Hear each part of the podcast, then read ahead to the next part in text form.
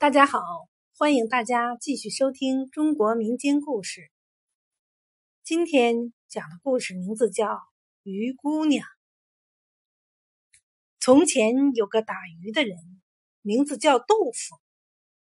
他一个人孤苦伶仃的生活，他父母留给他的渔船烂掉了，渔网也破了，但是他没有办法弄到新的渔船、新的渔网。有一天，他到河边打鱼，刚买了新渔船的老渔人金贵嘲笑他说：“豆腐，你这张网烂的像坨屎，龙王撞上来都网不着，也就只配拿来擦屁股。我看你还是别待在河边了。你瞧，你把我的鱼都吓跑了，你拿它到山梁上去撒吧。”说不准能网个仙女回家，哈哈哈哈！豆腐羞愧极了，他羞愧的抬不起头来。他抱着破渔网离开河岸，朝山梁走去。他一边走一边哭。山梁上有个小水潭，名叫桃花潭。桃花潭水很深很清澈。水面上落了一层桃花瓣儿。豆腐擦干眼泪，想碰碰运气。于是他走进浅水里，把渔网往水里一撒。没想到这一撒网，竟然捕到了一条漂亮的蓝鱼。豆腐高兴起来，哈哈！正所谓不怕网破，只怕网不撒。我肚子饿了，这鱼不大不小，拿来红烧刚刚好。豆腐，你不要吃我。那蓝鱼对豆腐说：“你用家里的瓦罐装山泉水养着我，我给你烧饭吃。”豆腐把蓝鱼带回家，从床底下取出家里仅有的一个大瓦罐，洗干净，装上山泉水。把蓝鱼养在瓦罐里，到了烧饭时间，红鱼从瓦罐出来，变成一位穿蓝裙子的鱼姑娘，给豆腐烧火煮饭。鱼姑娘的蓝裙子有两个口袋，她从左边口袋倒出米，从右边口袋倒出鱼。不一会儿，饭热菜香，鱼姑娘给豆腐装好饭，摆好碗筷。豆腐，饭煮好了，你慢慢吃。我回瓦罐了。豆腐很满意，你也一起吃吧。鱼姑娘摇头说：“我是潭水龙王的女儿，不能吃人间烟火。要是吃了这顿饭，我就再也不能变回鱼了。做鱼有什么好？你不如做我老婆，从今以后跟我一道生活。”鱼姑娘留下来和豆腐一起吃饭。吃完饭，她落下泪来。我怕擅自与你结婚，父亲要生气。你到潭边去求一下我父亲吧。你要说：“水龙王，水龙王，我要娶你的鱼闺女做新娘。”豆腐去到桃花潭边，大声喊：“水龙王，水龙王！”我要娶你的鱼闺女做新娘。桃花潭漾起了一个大大的水波，水龙王的头露出水面。明天你跟我上山猎鹿，你在后面撵，我在前面堵。如果能成功猎到金鹿，我就把鱼闺女嫁给你。豆腐回到家。告诉鱼姑娘说：“水龙王明天跟我上山猎鹿，他在前面撵，我在后面堵。只有猎到金鹿，他才答应这门婚事。我父亲是猎鹿好手，只要他不反悔，你们一定能猎到鹿的。不过他脾气反复无常，如果你发现他突然不见了，你要……”看看烂泥塘里有没有水牛。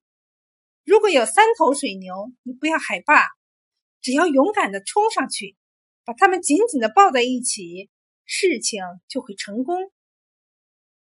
第二天，豆腐和潭水龙王一起上山，七头金鹿从山林出来，水龙王在前面撵，豆腐在后面堵，眼看着就要猎到的时候，水龙王突然不见了。豆腐看到身边的烂泥塘有三头水牛，便壮着胆子跑下去，把三头水牛角紧紧抱在一起。那三头牛马上变成了潭水龙王，两个人再联手去猎鹿，很快就把七头金鹿全捉住了。豆腐和鱼姑娘结了婚，开始时日子过得很快活。鱼姑娘上船织布。很快挣够钱，给豆腐买来新的渔船、新的渔网。有了新渔船、新渔网，豆腐每天都能捕到很多鱼。他们的日子慢慢过富裕了。再说那金贵，他有个女儿叫金花，模样长得很漂亮。他见豆腐每天鱼满仓，人也越长越英俊，就对豆腐说。如果你每天把捕到的鱼送我一半，我就在你衣领上绣一对鸳鸯。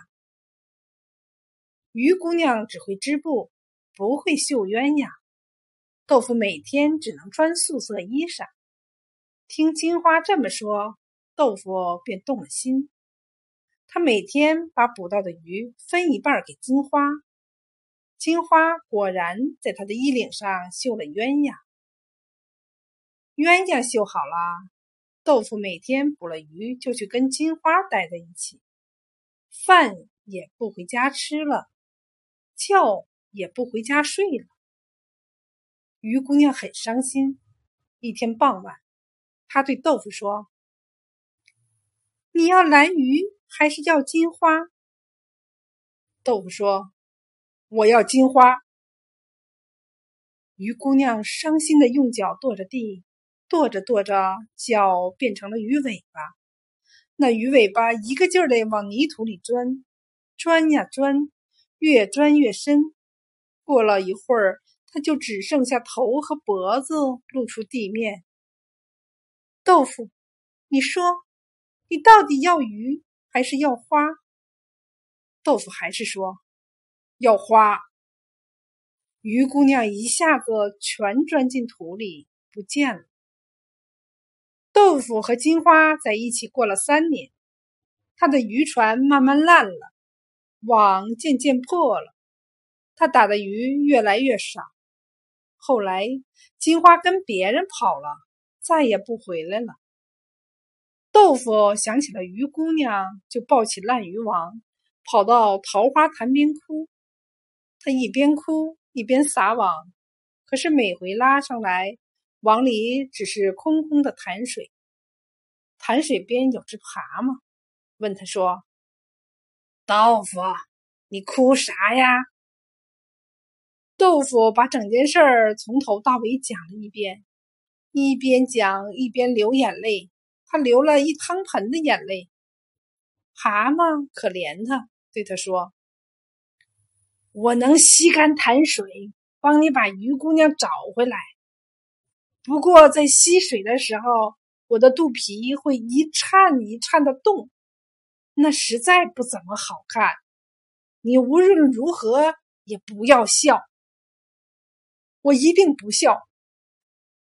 豆腐擦干眼泪，看蛤蟆吸水，才吸到一半儿，蛤蟆的肚子便鼓得比豆腐还高，一颤一颤的动个不停，看上去。真像一块又肥又大的豆腐，丑极了，可笑极了。